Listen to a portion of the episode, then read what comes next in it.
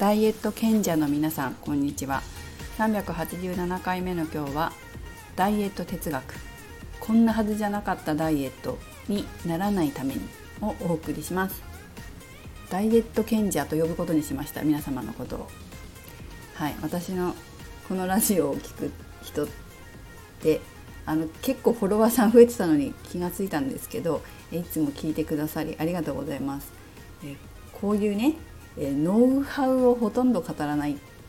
語ってるかもしれないんですけどこうそれこそ今日のタイトルにあるように哲学ばっかり喋ってんじゃないのかなみたいなちょろっと私も思いますけど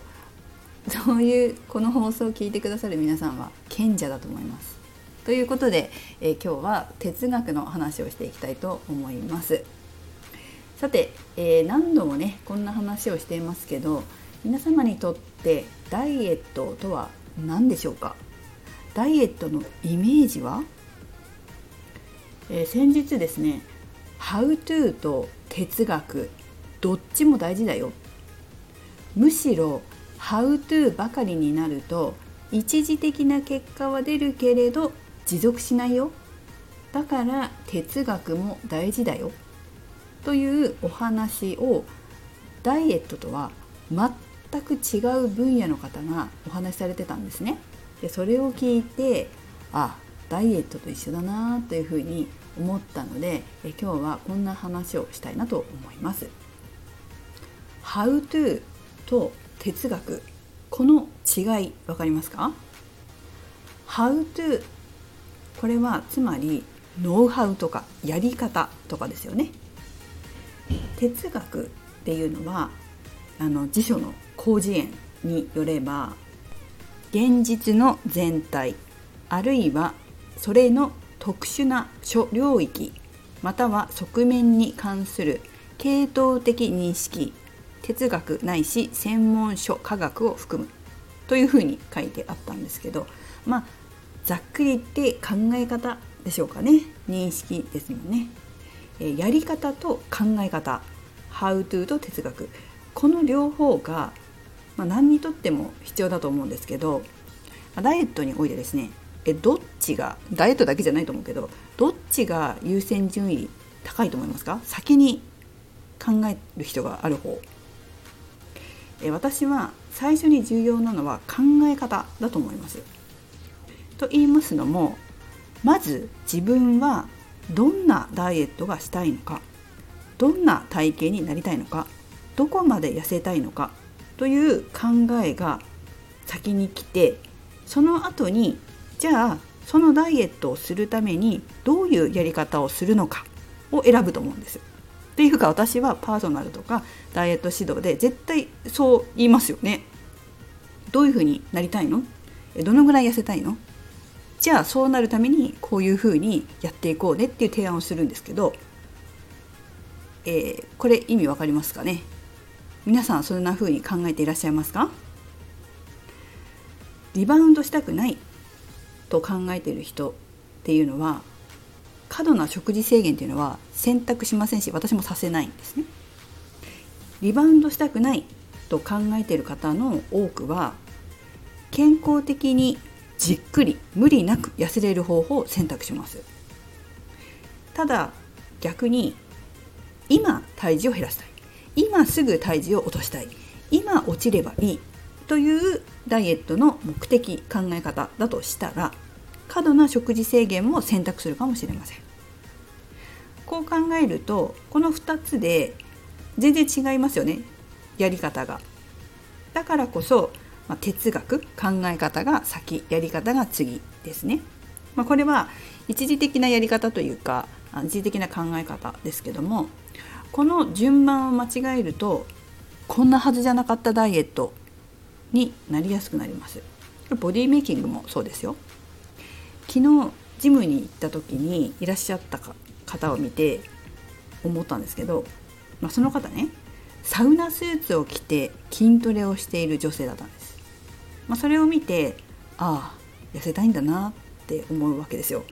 ごめんなさいね。本当観察されてて本当に申し訳ないと思うんですけどどうしても職業病なんでちょっと許してください。でねその方がねサウナスーツを着た方が広背筋という背中の筋肉を引き締めるトレーニングのマシンプルダウンというやつですね。これをやってたんです。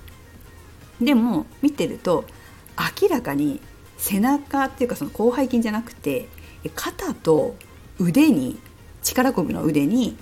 力が入ってしまって全く背中に効いてないわけですよ。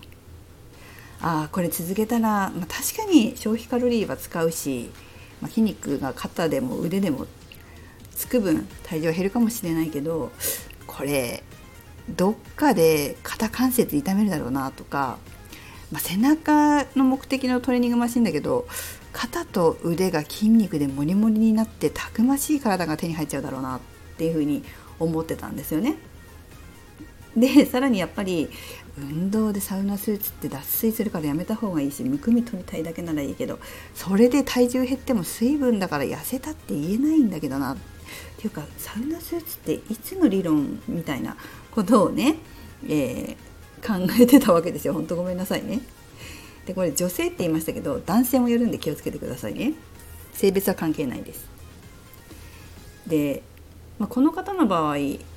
どんな風に痩せたいのか先に決めてんのかなっていうふうに思うわけですよ。まず大事なことはどうなりたいか決める。でどういう体型になりたいの？でどういうダイエットしたいの？まず決めますよね考え方。でそしてその後に How to です。そのためにどういうトレーニングが効果的なの？この流れで運動しないと非効率だし事務代がもったいないし時間ももったいないです。そしていつの間にかこんなはずじゃないなかったダイエットになってしまいますよね、えー、皆さんダイエット賢者の皆さんは気をつけてください。そしてですね、えー、じゃあダイエット指導を受けようと思うじゃないですか。このダイエット指導を受ける時もこの哲学をぜひトレーナーさんに聞いてもらいたいなと思うんですよ。なんでかっていうとトレーナーさんって専門分野っていうか得意分野がそれぞれ違うんですよ。そして同時にダイエットに対する考え方も違うわけですボディメイキングって一言で言ったってこう女性らしい体脂肪率が20%前半ぐらいのちょっとセクシー系のボディメイキングなのかあのボディービルダー系のそれこそなんか大会に出るようなムキムキなボディメイキングなのかでイメージ違うわけですよね。なのでトレーナーさんのダイエット哲学みたいなトレーニング哲学でも何でもいいんですけどそういったものを聞いて習う。聞いてから習うってことがすごい重要なんです。そうじゃないと本当にトレーニングそんなにしたくないっていうかムキムキになりたくない方がすごいトレーニングをこうやらされてっていう表現あれですけどメニュー作ってもらっちゃって本当ムキムキになるような感じに、ね、なっちゃうってこともあるのでどういう考えでやってらっしゃる方なのかダイエットのイメージどう持ってらっしゃるのかっていうのを聞いてからあの受講すると無駄にならないんじゃないかなというふうに思います。で私自身のダイエット哲学は何かというと、まあ一言で言うとサスティナブルボディですね。4項目具体的にあります。1健康的で美しく痩せることこれはつまり健康を損なわないことです2脂肪を減らして筋肉を減らさないことまたは増やすこと3リバウンドしないこと。4食事だけでなくエクササイズで美しい理想のボディラインを維持すること。これが私の今考えるダイエットの哲学です。ぜひ皆さんもダイエットの哲学自分で考えてみてください。そして是非人にも聞いてみてください。もしダイエットを誰かに習うトレーニングを誰かに習うのであれば自分に合った方自分の哲学に近い方に習った方が満足できるんじゃないかなと思います。是非考えてみてください。それではめぐでした。